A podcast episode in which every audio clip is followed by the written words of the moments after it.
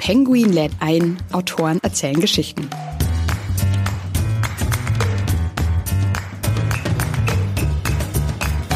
Mörs will uns überraschen.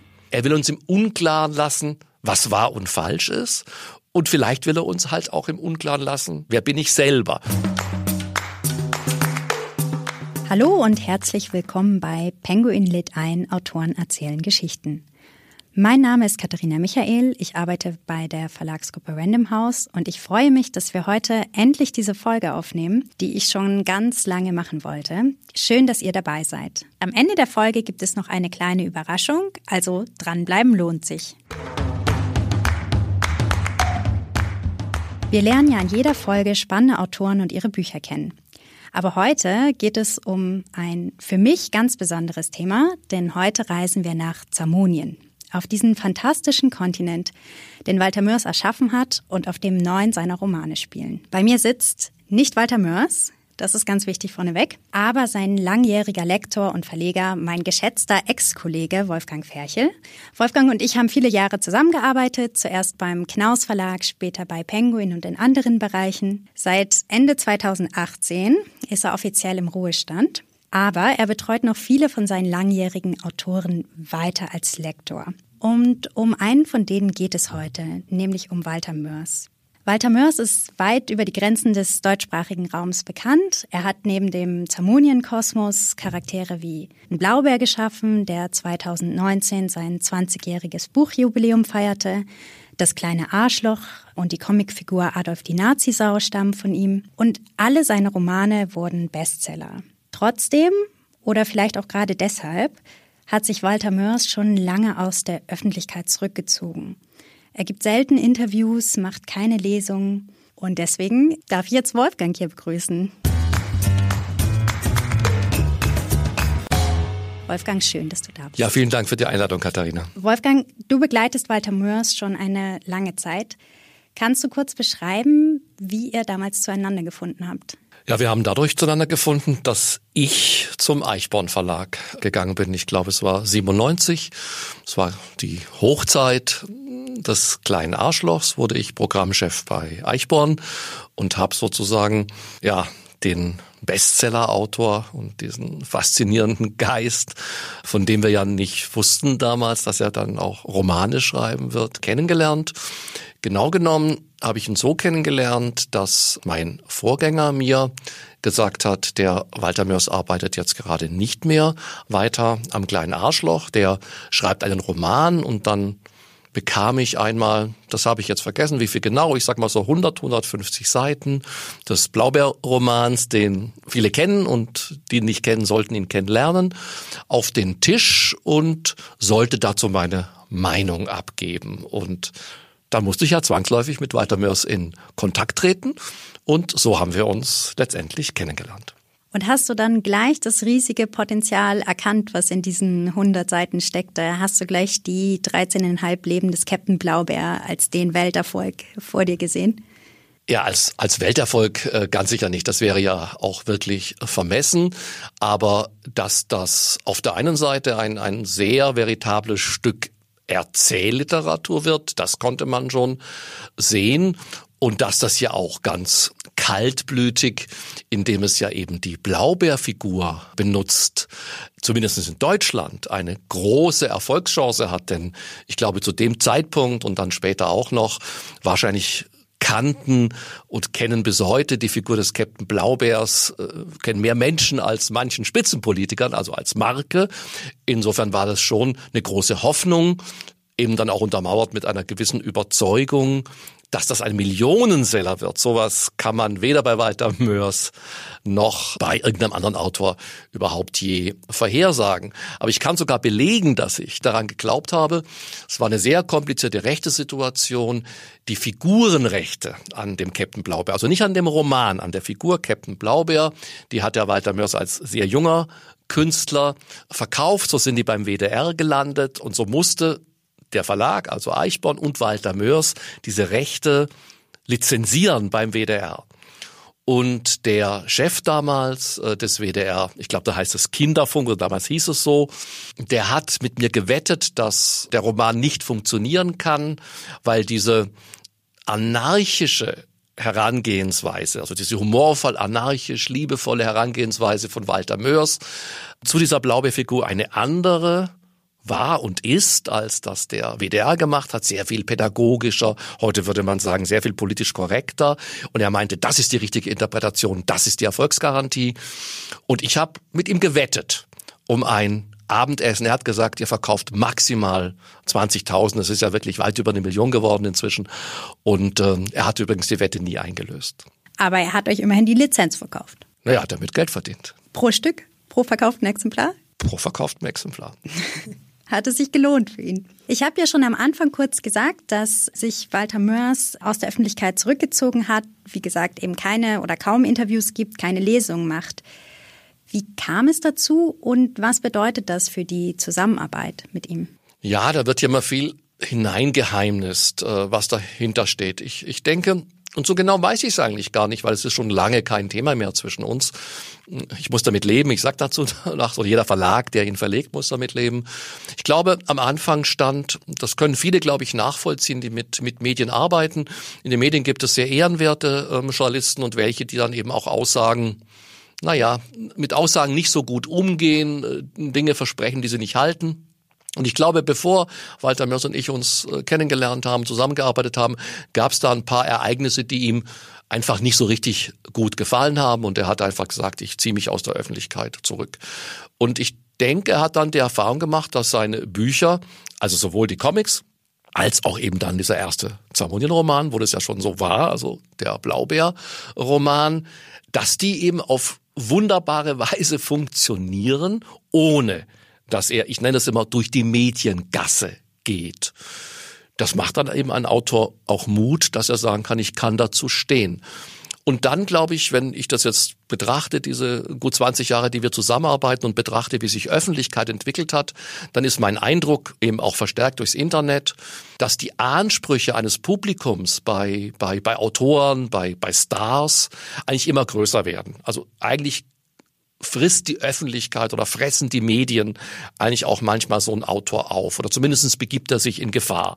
Also ein Autor wie Walter Mörs, der könnte ganz sicher jeden Tag ein Interview führen zum eigenen Werk, zu fremden Werken, zur politischen Situation und so weiter und so weiter. Er könnte jetzt im Podcast sitzen. Er könnte jetzt im Podcaststudio sitzen, da hätte er nach München fahren müssen. Das kostet viel Zeit, das kostet Vorbereitungszeit, dann sagt man vielleicht auch manchmal Dinge, die man nicht sagen will, die man dann bereut, dann geht einem das durch den Kopf. Und so wie ich Walter Mörs kennengelernt habe, ist er jemanden, das ist eigentlich ganz typisch für große Autoren, für große Künstler, was ihn bewegt, was er sagen will, das sagt er durch seine Werke. Also indem er schreibt, indem er zeichnet, indem er Schreiben und Zeichnen kombiniert. Und alles andere würde ihn ja davon ablenken. Also ich nun könnte man sagen, Wolfgang, du redest dir das jetzt auch nur gut ein, damit du mit diesem Defizit, dass Walter Mörs nicht bei Markus Lanz sitzt und dass Walter Mörs die Buchpremiere nicht im Literaturhaus, weiß ich nicht, Hamburg macht. Und da ist natürlich auch vielleicht ein bisschen was dran. Aber Manchmal witzel ich mit Walter Mörs und ich sag, also wenn wieder ein Angebot da ist aus den Medien, wo ich denke, naja, das könnte man doch jetzt mal wahrnehmen und wir es dann doch nicht wahrnehmen, dann sage ich also, okay, solange die Auflagen noch so gut sind, wie sie sind, dann bleibt es ja immer noch als Reserve, dass du dann doch mal in die Öffentlichkeit gehst, um die Auflagen wieder hochzubringen. Aber ich glaube, und ich hoffe auch sehr, es wird nie passieren. Und um den zweiten Teil deiner Frage zu beantworten, ja, für einen Verlag macht es das natürlich wirklich schwieriger. Das heißt, man hat eben ein ganz klassisches Instrument der Public Relation nicht, indem man halt den Autor Interviews machen lassen kann oder eben Podcast. Also muss, darf ich das manchmal machen, aber ich bin halt nicht der Walter Mörs und insofern bin ich natürlich nur ein ganz mieser Ersatz für ihn. Also müssen die Verlage, mussten wir uns immer in diesen, in diesen 20 Jahren eben Dinge ausdenken. Und da sind ja schöne Dinge entstanden. Also von Zamonien, Kurieren über, ja, lustige Aufsteller mit Hildegunst von Mythenmetz oder ähnliches. Also Aufsteller, das sind Werbemittel eigentlich für einen Buchhandel, damit die Schaufenster gestalten können.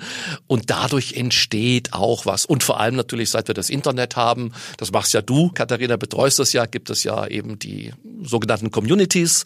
Und insofern sind wir ja nicht ganz ohne Möglichkeit oder ist der Verlag ja nicht ganz ohne Möglichkeit auch ein ganz ordentliches Marketing für Walter Mörs zu machen. Jetzt ist Walter Mörs ja sogar aber noch einen Schritt weiter gegangen. Er hat ja nicht nur gesagt, okay, ich gebe keine Interviews mehr, sondern ähm, ab dem zweiten Zamunien-Roman Ensel und Grete stellt er sich selbst ja als Übersetzer aus dem Zamonischen dar und schafft diese Figur Hildegunst von Mythenmetz und tritt hinter dieser Figur noch weiter zurück. Das verstärkt natürlich nochmal diese ganzen Mythen um seine Person. War das Kalkül, war das genau die Idee oder ist es aus der Sache hinaus entstanden? Ja, das ist immer so eine Sache, Katharina. Inwieweit sollte jetzt ich, also Walter Mörs hält sich ja komplett raus, seine eigenen Werke zu interpretieren. Wie weit sollte ich jetzt sozusagen Interpretationslinien vorgeben? Es gibt ja durchaus kluge Germanisten, die sich, und zwar gar nicht so wenige Literaturwissenschaftler, die sich mit dem Mörschen Werk beschäftigen. Ich will mal sozusagen ein paar Spuren legen. Also nicht sagen, so ist es, aber einfach mal ein paar Spuren legen.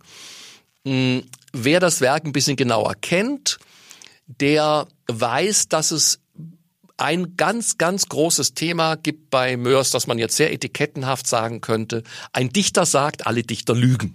Ja, also es gibt Lügengeschichten. Also eigentlich schon der die Original Blaubeerfigur, also der Fernsehblaubeer. Was macht der Blaubeer dort?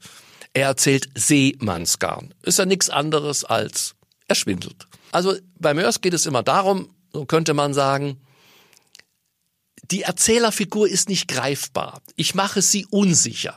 Ich verwische die Spur hin zum Erzähler. Deswegen ja auch Mörs, glaube ich, mal gefragt worden, warum er denn keine realistischen Romane schreibt. Und er hat gesagt, ja, das ist langweilig. Die Realität ist doch langweilig, die haben wir doch jeden Tag. Deswegen schreibt er ja auch fantastische Romane. Also es ist immer eine Maskerade.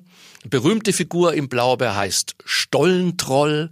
Eine meiner Lieblingsfiguren im Blaubeer. Der Stollentroll lügt auch immer. Oder vielleicht lügt er ja nicht. Vielleicht sagt er ja auch eben die Wahrheit. Und wenn man wieder genau hinguckt, wie heißt das alter Ego des Autors oder sollte ich sagen des Erzählers. Es heißt Mythenmetz. Also was macht ein Mythenmetz? Er erarbeitet Mythen. Er schlägt sie sozusagen aus dem, aus dem Sprachgestein, schlägt er Mythen. Was sind Mythen? Ja, Mythen sind auf jeden Fall schon mal nicht wahre Geschichten. Also ich glaube, wir haben bei Mörs immer damit zu tun, er will uns überraschen.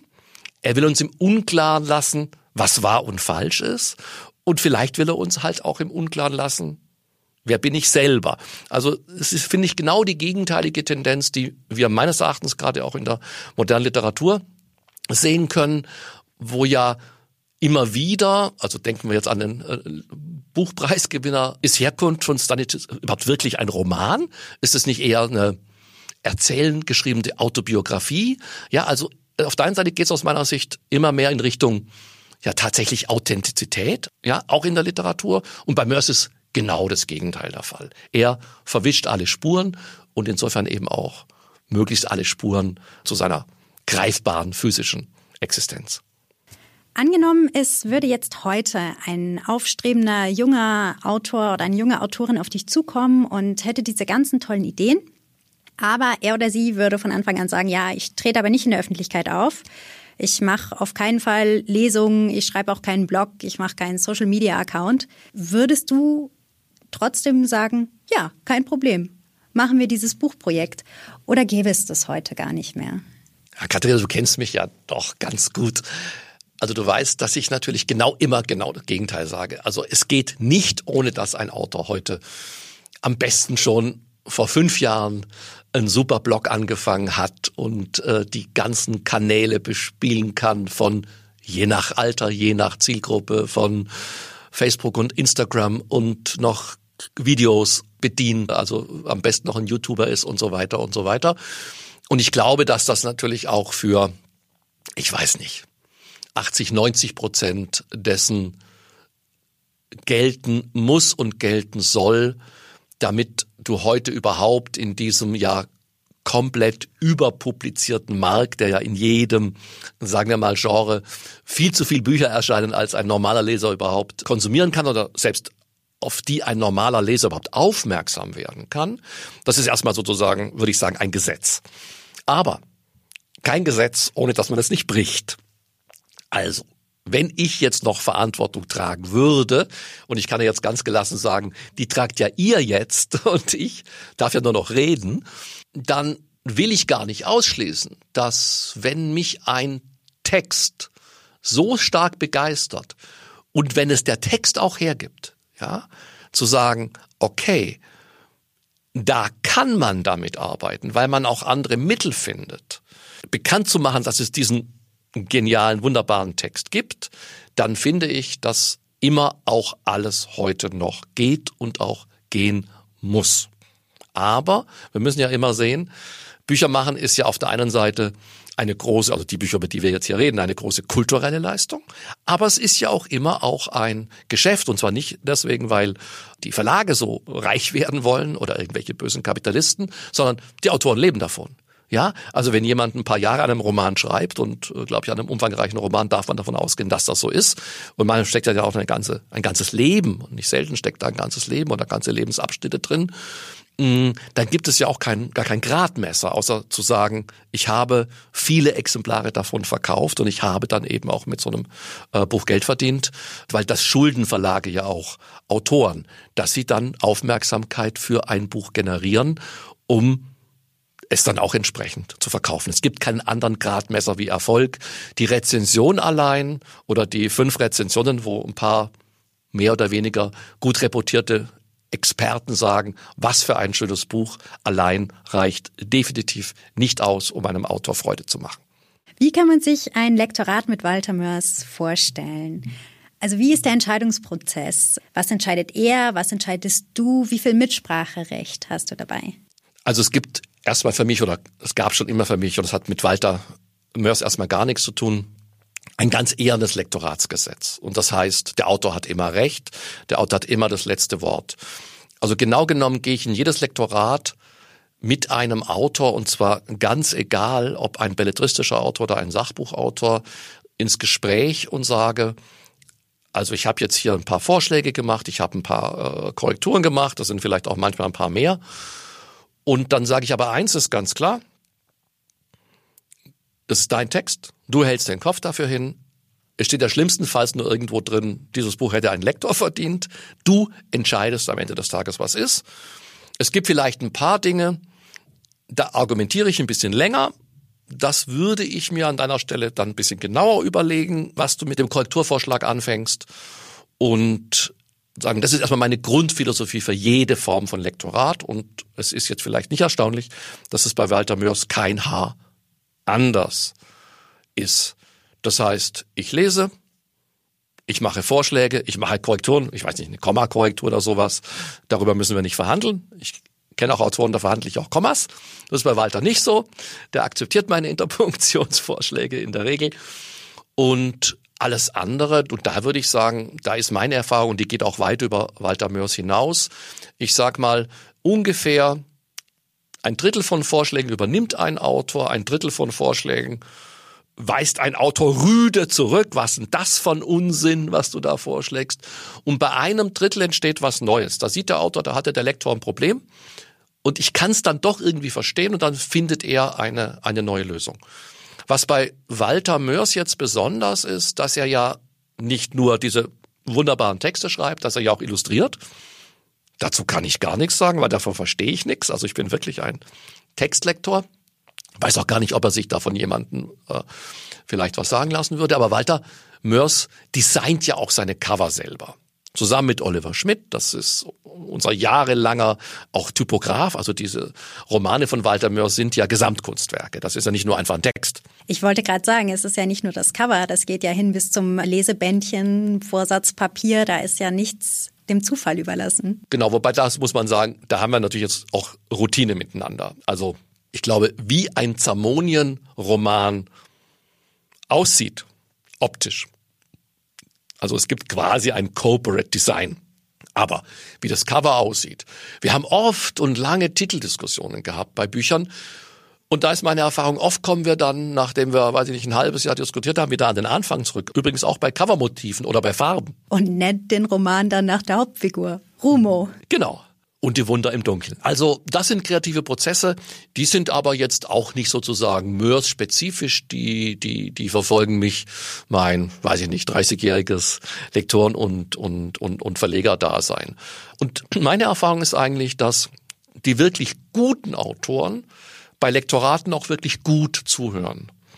Also ich, keiner der Autoren, mit denen ich gearbeitet hatte, hatte ich je sag ich mal, die Stimmung verderbende Auseinandersetzungen über einen Text oder so. Das ist mir eigentlich nie, nie passiert. Aber was eben wirklich ganz wichtig ist, Lektoren haben dienende Funktion, sie geben Empfehlungen und die Autoren machen ihren Text und das ist mit, für mich mit Walter Mörs eine, eine ganz wunderbar zufriedenstellende, auch wirklich Spaß im Detail, Spaß machende Zusammenarbeit. Es kommt ein Manuskript Manchmal kommen auch Teilmanuskripte, ja, kriege ich mal schon ein paar hundert Seiten vorab.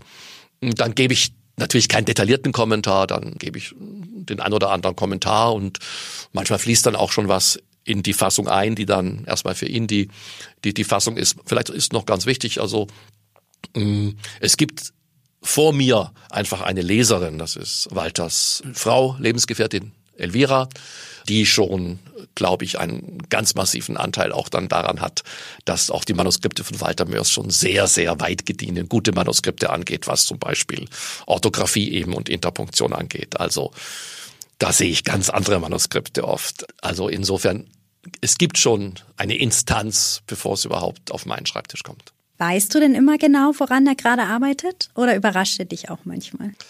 Na, ich glaube, ich habe mal gesagt, sage ich gerne wieder, also auch für mich ist Walter Mörs eine Wundertüte.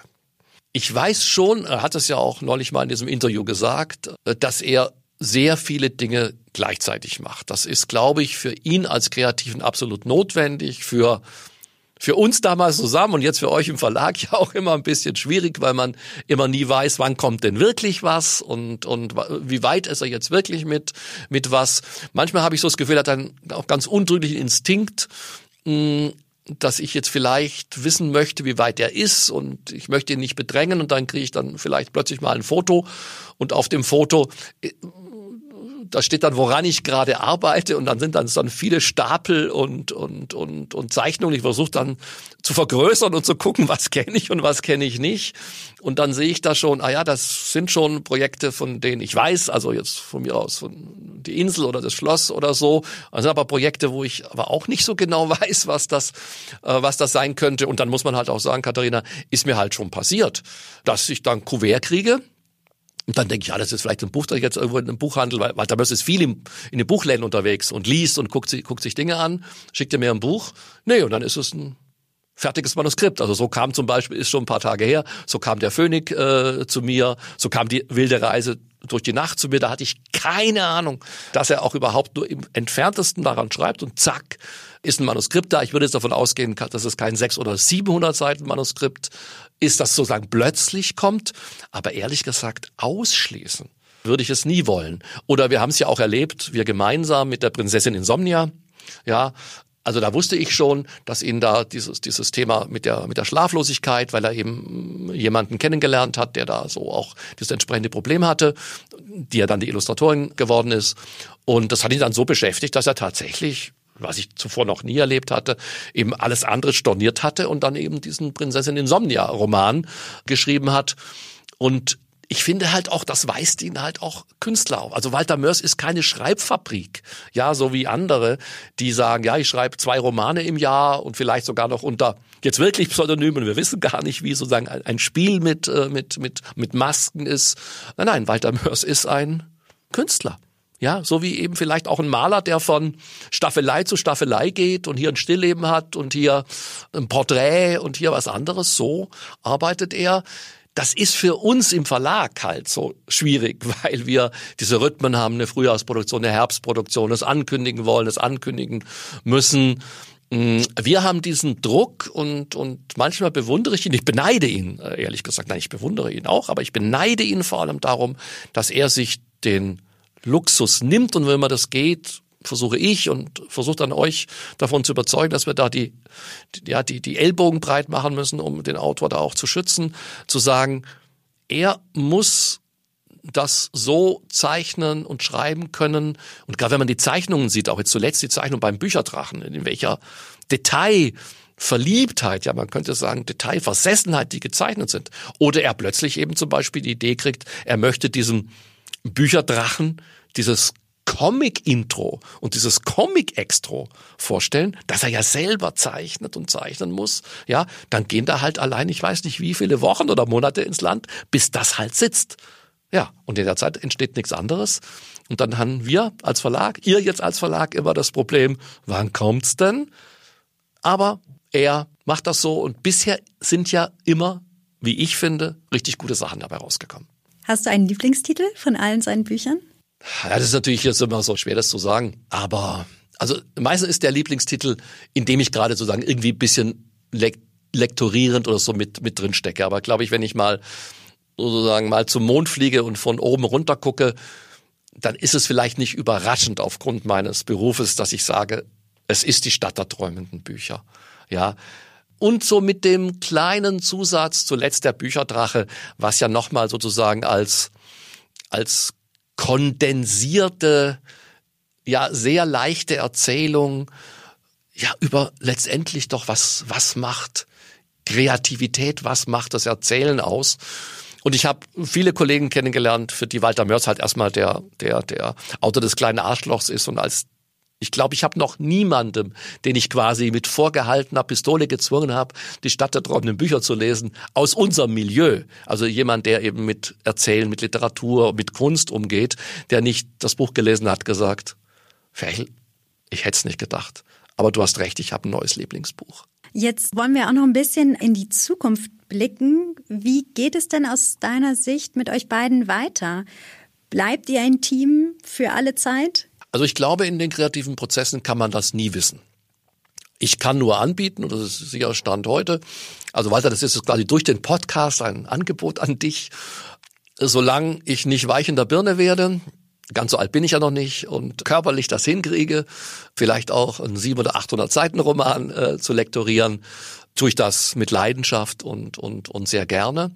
Wenn du aber meinst, dass jetzt mal jemand neuer auf diese Texte gucken muss, weil jünger, weil mit anderen Kompetenzen gesegnet, dann musst du das tun. So war übrigens auch immer die Geschichte. Wenn ich zum Beispiel den Verlag gewechselt habe, war ja für Walter, wie für andere Autoren ja auch, mit denen ich intensiver zusammengearbeitet habe, immer ja, was bedeutet das jetzt für mich? Ja, und äh, manchmal sagt man ja, also es ist dein Autor, sagt er ja, manchmal auch im Verlag.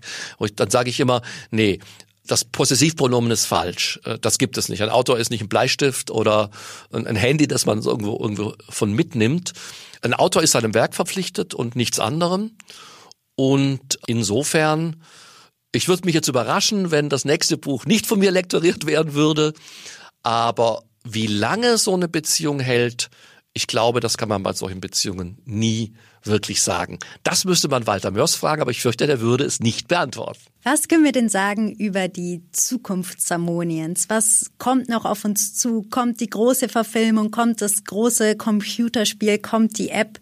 Was darfst du uns da schon erzählen? Ja, also natürlich wäre es mal Zeit mit der Verfilmung, Katharina, da, da hast du natürlich recht. Und äh, es heben auch immer wieder Leute den Finger, was das angeht. Man muss einfach sagen, es ist sehr schwer. Also es ist klar, die Zamonien-Romane zumindest schreien nicht nach einer sogenannten, nach einem sogenannten Realfilm, also reale Menschen vorkommen, weil es halt in Zamonien ähm, keine Menschen gibt. Also müssten es animierte Filme sein. Das ist sündhaft teuer, kann eigentlich nur in Amerika gemacht werden. Stichwort ist da CGI. Ja, also man kennt es ja von diesen großen Blockbustern. Was das bedeutet, das kostet zig Millionen, manchmal im dreistelligen Bereich. Das war bisher so teuer. Walter, der dein Experte ist, sagt mir immer, das wird jetzt immer billiger mit neuen äh, Computerprogrammen.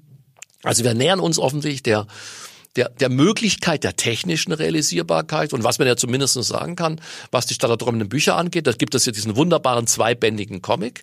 Also aus meiner Sicht hat Walter Mörs ja alles schon getan, einer Verfilmung dort in die Arme äh, zu arbeiten. Er hat im Prinzip ja diesen riesendicken Roman auf, naja, ich sag's mal ein bisschen locker, auf ein paar Sprechblasen und ein bisschen Erzählung, Voice-Over, ja schon gekürzt. Und vor allem, er hat ja praktisch ein komplettes Design ein CGI-Design zusammen mit dem, mit dem Florian Biege entwickelt, so dass jetzt, wenn das wirklich einen Interessenten gäbe, ja mit entsprechend trotzdem immer noch viel Geld, dann hat er ja schon weitgehende Vorarbeiten. Ein Drehbuch müsste nicht mehr unbedingt geschrieben werden.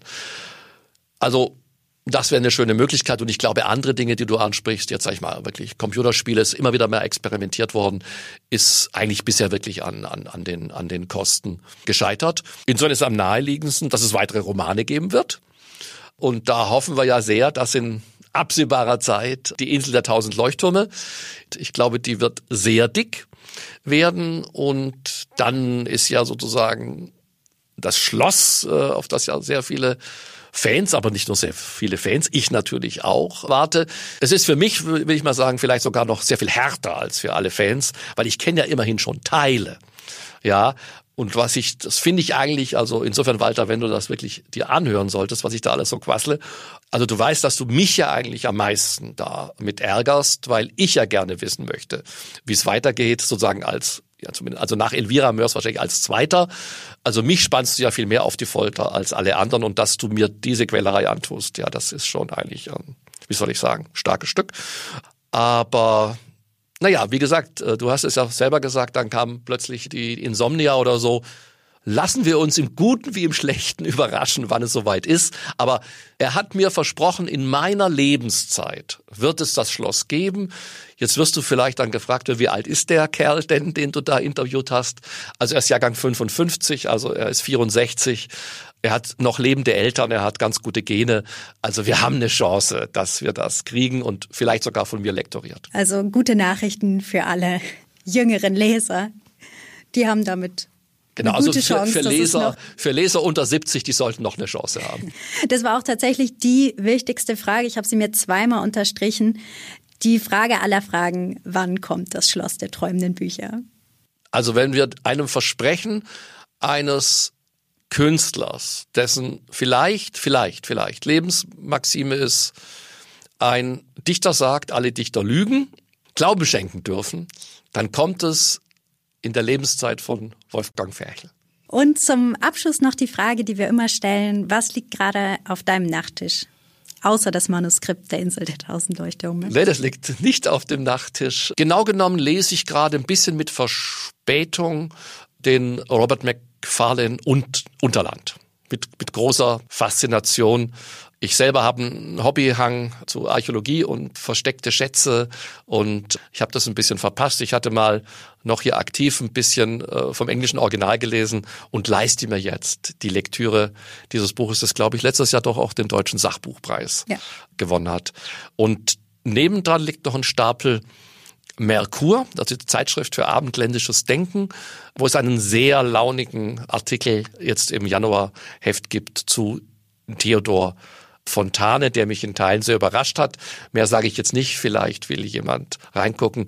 Es waren ein paar Dinge von Fontane, die ich nicht wusste und die mich ehrlich gesagt auch ein bisschen erschreckt haben. Vielen Dank, dass du da warst, Wolfgang. Danke, Katharina, für die Einladung.